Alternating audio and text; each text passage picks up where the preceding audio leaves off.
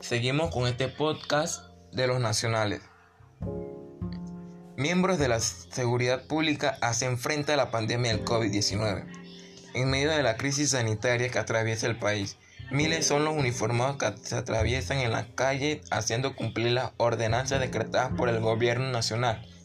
Hombres y mujeres que han escogido esta profesión como parte de su vida a cuesta de sacrificar a sus familias y salir para hacerle frente a esta pandemia. Los estamentos de seguridad juegan un papel fundamental en medio de la pandemia del coronavirus al hacer cumplir las órdenes que ellos también son héroes, sin capas contra el COVID-19 porque están trabajando las 24 horas del día.